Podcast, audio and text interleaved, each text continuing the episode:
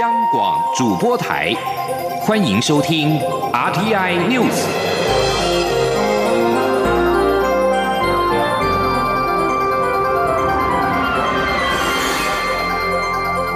听众朋友您好，欢迎收听这一节央广主播台提供给您的 RTI News，我是张顺祥。蔡英文总统今天接见欧洲在台商会协会的理事长尹荣，针对武汉肺炎，总统致辞表示，已经只是进行稳定股汇市以及产业纾困的措施，要将疫情可能对经济造成的冲击减到最小。总统也再度呼吁联合国相关机构正视台湾人的健康权益。他强调，台湾就在这次疫情威胁的前线，不应该让防疫出现破口。央广记者欧阳梦平的采访报道。蔡英文总统三号上午在总统府接见欧洲在台商务协会理事长尹荣。总统在致辞时表示，武汉肺炎疫情对全球产生很大的影响。针对疫情可能对经济造成的冲击，他已经指示要进行稳定股汇市的措施。对于受到冲击的旅游及观光产业，也给予必要的协助与纾困，希望能将冲击减到最小。同时，政府也密切观察这次疫情对台湾总体经济以及全全球经济的影响，做出相应的措施。蔡总统并再度呼吁联合国相关机构正视台湾人的健康权益，不要将台湾排除在全球防疫体系之外，使防疫出现破口。他说：“目前的世界卫生组织及国际民航组织这些全进行全球防疫工作的联合国重要的单位，所以仍然因为政治的因素，把台湾排除在全球防疫体系之外。”我要再度呼吁联合国相关的机构正视台湾全体国人的健康的权益。防疫是全球的事务，尤其是台湾就在我们这次疫情的威胁的前线，更不应该呃使防疫出现破口。蔡总统表示，台湾绝对有能力，也有意愿在全球防疫工作中贡献国际社会。他也特别感谢欧盟表态支持台湾被纳入 WHO。针对台欧盟关系，总统指出，近年来双边在各项合作都有不错的成绩，尤其在经贸方面，双边贸易总额在二零一八年创下历史新高，欧商在台直接投资也在近三年大幅成长，尤其是离岸风电产业带动许多重要的建设以及整体再生能源的发展。他要代表政府感谢欧盟各界对于台湾推动再生能源政策的大力支持，也相信。这些密切合作有助于促进台欧双方更紧密的连结，为未来台湾与欧盟洽签双边投资协定开启良好的对话契机。中央广播电台记者欧阳梦平在台北采访报道。武汉肺炎疫情延烧，世卫组织西太平洋前主任，也就是日本公卫专家尾生茂教授提出了几点的检讨，包括了武汉肺炎在全球扩散数激增时，WHO 应该更早就将疫情列为国际关注的突发公共卫生事件。另外，他也批评武汉市的初期行动迟缓，没有在第一时间封城，错过了这个时机点之后再封城，效果就不大了。曾经在两千零六年以一票之差败给中国的陈冯富珍，而与世卫秘书长一直擦身而过的韦生茂教授强调，WHO 不把疫情通报研制所引发的后果正告中国以及国际社会，就没有存在的意义。世卫组织将于日内瓦时间三号举行攸关五月世界卫生大会 （WHA） 前的执行委员会。对此，卫生福利部今天表示，除了已经派员前往关注之外，也借此机会积极向友邦以及争取理念相近国家支持。除了力挺台湾参与 WHA 之外，也应该支持台湾参与武汉肺炎防疫的技术会议。肖兆平的报道。世界卫生组织定期在每年五月世界卫生大会前后各举行一次执行委员会。五月前的执委会将处理 WHA 议程等相关事项。先前外交部已经表示，会透过友邦协助，在二月三号到八号于日内瓦举行的执委会，争取台湾参与 WHO。对此，卫生福利部发言人王哲超三号受访表示，台湾历年来就不会缺席。能为自己争取发声的各种国际场合。因此，这场执委会也有派员前往关注，并积极跟友邦与友台国家展开沟通。除了希望台湾可以参与 WHA 外，更希望支持台湾参与防疫武汉肺炎的技术会议。他说：“啊，因为现在防疫期间。”我们更希望能够争取更多的、获得更多的防疫资讯。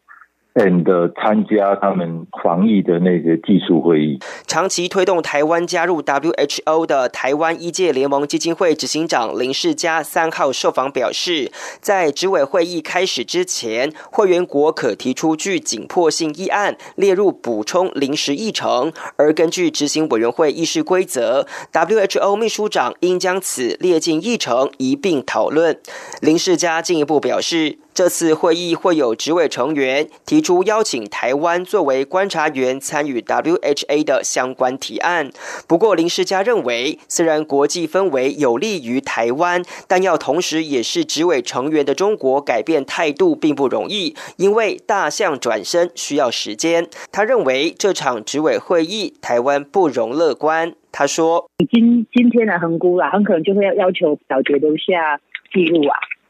被留下记录的时候，才要记录中国就难看啊，哪些？那你看那个，然后但是这边有一个重点，就是说，在三十四个组委会国家里面，我们邦家国只有斯瓦蒂，可是里面相近国家有美国、德国、日本、澳洲都在里头，但是中国也在里头啦。所以他一定会强烈的反对。林世嘉表示，虽然以观察员身份参与 WHA 不容乐观，但五月的 WHA 势必会谈到中国武汉肺炎问题，而台湾的防治作为不仅超前许多国家，确诊病患的恢复情况也很稳定。因此，届时在 WHA 会议中，台湾经验也一定会被讨论。中央广播电台记者肖兆平采访报道。继续关注的是武汉台商包机返台的最新消息。武汉台协的会长肖永瑞向中央社记者证实，已经接到台办通知返台的包机，今天傍晚六点在武汉的天河机场办理登机的手续，而具体的起飞时间跟直飞的航空公司还没有确定。陆委会上午则是对此回应表示，注意到相关讯息，我方正持续的尽力沟通，期盼两岸双。双方共同合作，做好妥善安排，将我方滞留人员紧速的顺利返台。记者王兆坤报道。陆委会表示，我方滞留人员接返，政府已做好准备，随时启动相关检疫安置措施，与陆方的沟通也在持续努力。陆委会副主委邱垂正说：“我们期盼两岸双方能在确保我方滞留人员的健康权益。”以及兼顾防疫的需要，共同合作做好妥善安排，让我方滞留人员尽速顺利返回台湾。陆委会指出，滞留武汉民众返台的检疫隔离、医疗协助等相关防疫事宜，中央流行疫情指挥中心已进行相应准备，一定会确保整体防疫及国人健康安全。另一方面，海基会也回应表示。尽快接返滞留武汉国人是政府既定目标，航班时间目前仍在联系沟通，确认后会对外说明。海基会并强调，政府各单位已做好周全准备，各项防疫措施都已备妥，绝对会确保国人的安全与健康。中央广播电台记者王兆坤台北采访报道。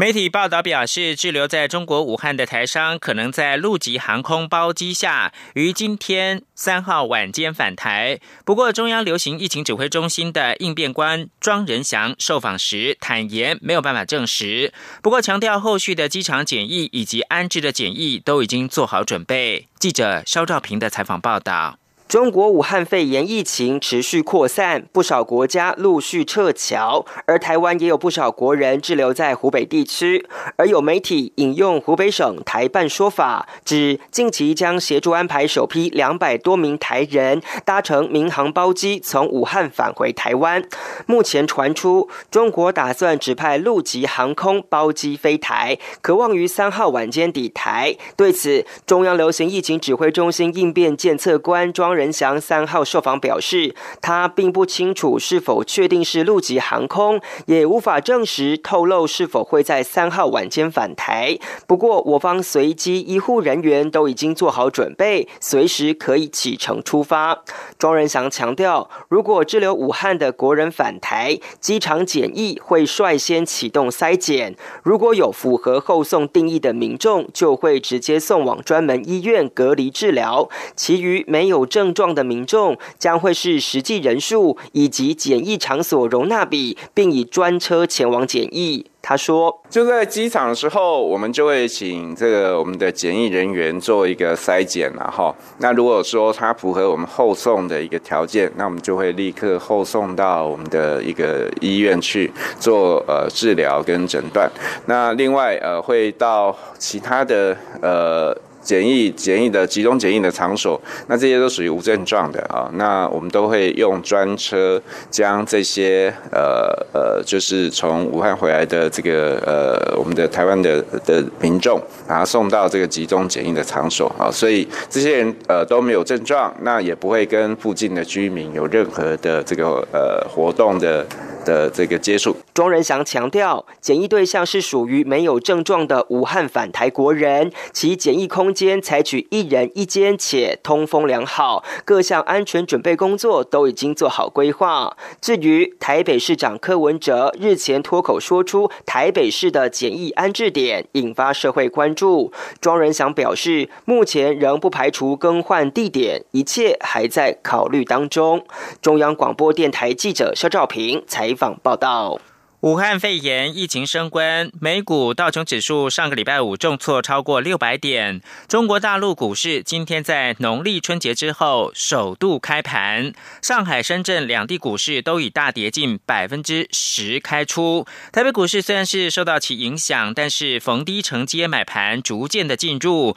跌幅逐渐的收敛。近午盘时跌幅已经小于百分之二。陈立信鸿报道。世界卫生组织 （WHO） 将中国湖北省武汉市的2019新型冠状病毒列为国际关注公共卫生紧急事件。另外，美国将中国旅游警示提升到最高的第四级，市场恐慌气氛升高，全球金融市场再度受冲击。道琼工业指数上周五收盘时大跌超过六百点，跌幅百分之二点零九，是五个多月来最糟的单日表现。由于中国大陆春节假期结结束，中国股市三号开市，受到武汉肺炎疫情扩散，即使中国人民银行宣布释出人民币一点二兆元的资金，降低冲击，但陆股开盘仍压力沉重。上海、深圳两地股市都以大跌近百分之十开出，近午盘时仍有超过百分之八的跌幅。台北股市受到影响，一开盘五分钟内就下跌超过三百点，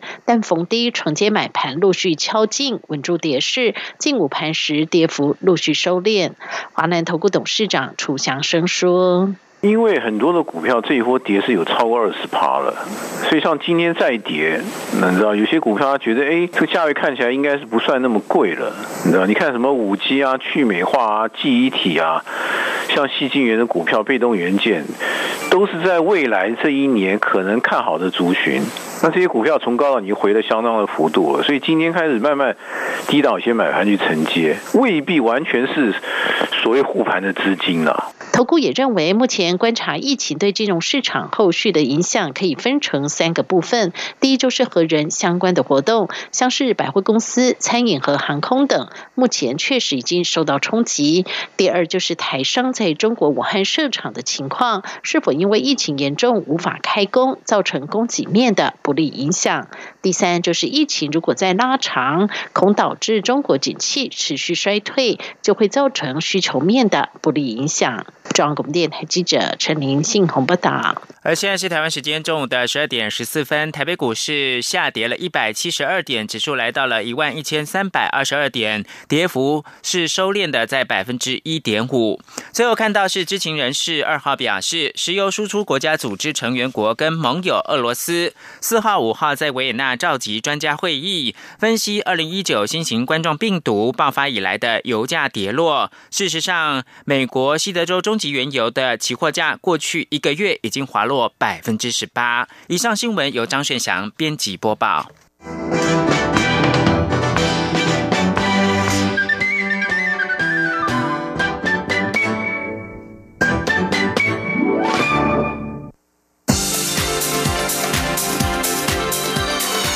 这里是中央广播电台，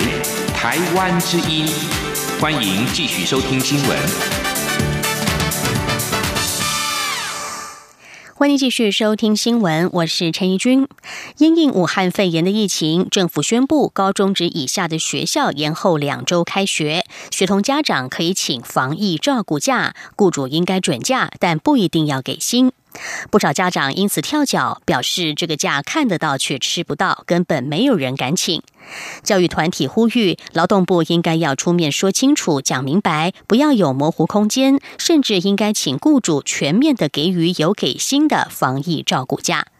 记者陈国维的报道：为了防范武汉肺炎疫情在学校发生群聚感染，教育部宣布中小学延后两周开学。劳动部则提醒家中有十二岁以下学童的家长，如果有照顾孩子的需求，可以请防疫照顾假，但必须依公司规定，不一定是有薪假。对此，全国家长团体联盟理事长彭淑燕表示，学童家长原本只要担心口罩不够的问题，现在开学延期，变成还要忧心照顾孩子。的问题，而且防疫照顾假对案件记仇或签约型的劳工家长来说根本没有保障，即使是正职员工，就算是无薪假，也不敢请太多天。有些企业文化说真的，我请多了，其实。虽然这个是国家的需求，但是对企业来讲，年终考核的时候，因为工作真的战战兢兢，难免心里还是会觉得说，啊，到底会不会影响我的考绩？全国教育产业总工会理事长林硕杰指出，家长如果不敢请防疫照顾假，而把孩子送去安亲班，反而提高群聚感染的风险，失去政府期盼在家防疫的美意。所以呼吁政府应让防疫照顾假全面给薪。全国教师工会总联合会理事长张旭正则提。提到，如果无法全面实施，劳动部至少要对外说明清楚哪些工作或性质，雇主应该给学童家长有薪假。譬如说，透过数位啦，或者是在家里完成的话啦，哦，让他在家完成啊，这种弹性的那个劳动部更应该出来讲清楚。如果他是可以在家里面就配合公司的工作，可以在家里面作业的话，哦，你更应该要让他继续有心在家里面。另外，教育部这次强调，虽然开学延期，各校毕业典礼也将延后两周举行，但国中教育会考等各项升学考试的日程不变，引发不少教师及家长忧心学生的学习完整度，呼吁考试应跟着延期。对此，全国家长团体联盟表示，教育部应在横着各种情况，审慎评估各项升学考试日程是否需要调整。全校总则认为，大型升学考试如果要延期，牵动的事物可不少。虽然国中九年级的班级今年可能因毕业典礼延后而使会考后的空窗期拉长，但相信国中教师都能依据历年相关经验安排其他有趣的课程，让学生的学习没有空窗期。中央广播电台记者陈国伟台北采访报道。而劳工团体受访时表示，防疫是大家的事，呼吁雇主要从善如流。人力银行则是直言，以家庭照顾假为例，他推测有六成以上的雇主不会知心。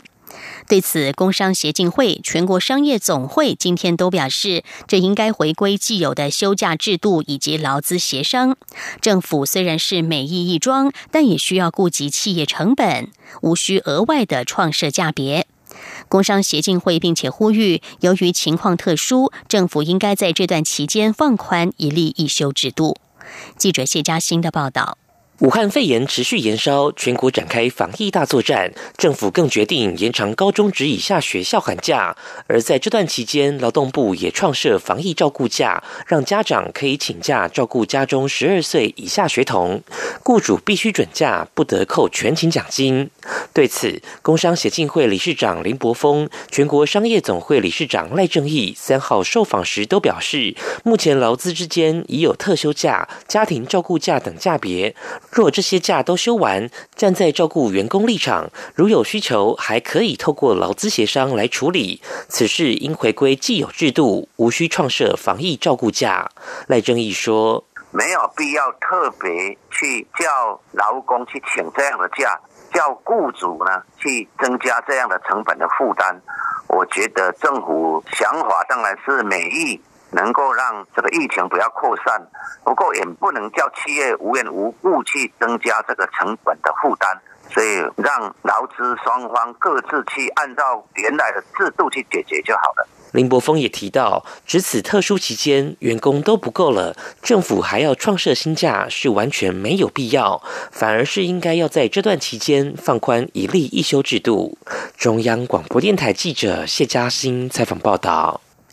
除了休假的问题，买不到口罩也是另外一个问题。台北市政府在今天宣布，将会配发二十万片的战备外科口罩，优先发给台北市的医疗院所、基层医院以及基层照护机构，以疏解口罩不足的压力。市府也指出，台北市医疗人力是全台之冠，投入防疫人力成本也是最高。市政府已经向中央提出每日需求量，希望中央能够尽快的配发。另外，桃园市长郑文灿今天上午在广播节目专访当中表示，为了避免抢购，确实可以考虑使用证件限量购买的实名制做法，同时也要增加口罩的产量，并提高配送效率。但他认为，更重要也是最基本的是戴口罩的相关资讯，政府有必要宣导再宣导。武汉肺炎疫情造成了口罩需求量的大增，在全台湾都掀起了抢购潮。虽然政府是征用了医疗用口罩给各大通路来贩售，还是一罩难求。国民党立院党团与台湾民众党立院党团今天都举行记者会，讨论相关的议题。国民党团认为，口罩可以由里长统一发放，民众凭户口名簿领取，避免抢购。民众党团则是主张将多数口罩优先供应给健保药局，以健保卡方式来限购管控的数量。对于实名制购买口罩的提议，民进党立院党团干事长郑运鹏表示，立委与民间的创意十足，但是实名制购买口罩涉及各资开通等问题，是否有施行的困难，这有待行政部门研议讨论之后再统一说明。记者刘玉秋的报道。武汉肺炎疫情延烧，民众疯抢口罩。虽然政府也寄出禁止出口与统一征购等措施，但台湾民众仍是一罩难求。台湾民众党与国民党立院党团三号相继举行记者会，建议政府可采行以健保卡、身份证等方式实名制限量购买口罩，或是透过村里长系统凭户口名簿领取，疏解口罩之乱。对于实名制购买口罩，民进党立院党团干事长郑运鹏表示，实名制等方式创意十足，但是否能落实，会不会涉及隐私开通等疑虑，恐怕需要行政部门研议后再统一说明。但但是说实施上面有什么样的困难，我是觉得行政部门可以统一回答，不然大家创意十足啊。希望说做到平均分配嘛，对，但是这些创意到底实质上，因为就也不能平时要求大家的个人的隐私权，然后到这个时候又又希望把这些资料都开通，那个的确到底问题在哪里？这个行政部门才有办法，像内政部啦、卫福部啦或者经济部他们，我觉得是可以统一说明的。而对于政府宣布高中以下学校统一延后开学，在野党质疑配套不足，许多家长仍手忙搅乱，有心防。疫照顾假入法也引发讨论。郑云鹏对此则认为，防疫假入法可以讨论，但台湾民间企业体制能否承受，仍有待考量。郑云鹏强调。台湾防疫政策目前漏洞不多，各国对台湾的防疫作为也多有肯定。现在是非常时期，包括口罩分配、延后开学等问题，一定仍然会有个别状况发生。但他相信，以苏贞昌领导的内阁团队，政策灵活、决断快速，应该都能顺利解决问题。中广电台记者卢秋采访报道。政治方面的消息，国民党主选主席的补选方面，国民党立委江启臣在今天上午在党中央完成了党主席补选登记。对于国民党未来的两岸论述，江启臣表示，他如果当选主席，将会展开党内辩论，党内形成的共识必须与台湾主流民意契合。至于如何看待补选对手前副主席郝龙斌抛出取消三通的说法，江启臣认为，任何改变台海现状的做法，都必须要寻求广大民意的支持。记者刘品希的报道。国民党主席补选三号、四号受理登记，党内只有前副主席郝龙斌与立委江启臣顺利完成领表。江启臣三号上午率先前往党中央登记，缴交三万四千多份党员联署书，远超过七千七百五十一份的联署门槛。江启臣受访时表示，党内改革千头万绪，他如果顺利当选党主席，上任后第一件事情便是了解目前改革委员会的进度与时程，在最短的时间内让改革上轨道。他也会寻求中常会授权，成立一个决策平台，结合国会、地方首长、党务系统等声音，补足党主席思虑不周、资讯不足之处，以便快速反映各项议题。强化决策过程，更加贴近民意。媒体询问对于立委林维洲主张一中两国的看法，江启臣说：“对于两岸论述，他尊重各方说法。他如果当选党主席，会在确保台湾民主自由的前提下，展开党内讨论与辩论，形成党内最大共识，并确保这个共识与台湾主流民意契合。”至于郝龙斌认为，如果中国大陆不承认中华民国，就没有必要继续三通。江启臣则表示，如果要改变台海现状，必须经过民意授权才能进行。他说：“所以现阶段的两岸关系跟过去的两岸关系又不一样了，甚至不只是两岸关系，还有复杂的美中台三边关系里面。所以，任何对于台海现状的一个改变，尤其……这个现状的改变，如果影响到广大民众的权益的时候，台湾作为一个民主社会，我们希望寻求广大的民意的支持，再来做这一类的决定。此外，对于黄复兴党部成为国民党败选后的改革建拔，江启臣说：“所有党员都是国民党的资产，在改革的过程中，所有党员应该是改革的伙伴，而非被改革的对象。必须重新寻找每个党员的时代任务与角色。”央广记者刘聘熙在台北的采访报道。关心国际消息，英国伦敦南部斯特里萨姆区在二号发生了一起男子持刀伤人的恐怖攻击事件，有三个人受伤。警方认为这起案件与伊斯兰教徒有关。伦敦都会区警察局声明表示，这起事件很快就被宣布为恐攻案件。他们认为案件与伊斯兰教徒有关。声明提到，发现嫌犯身上绑着一个装置，很快就确定这是一个恶作剧的装置。伦敦都会区警察局在推特发文表示，他们可以证实，二号下午两点左右，警方在斯特里萨姆区一条街道开枪击中了这名男子，他当场宣告不治。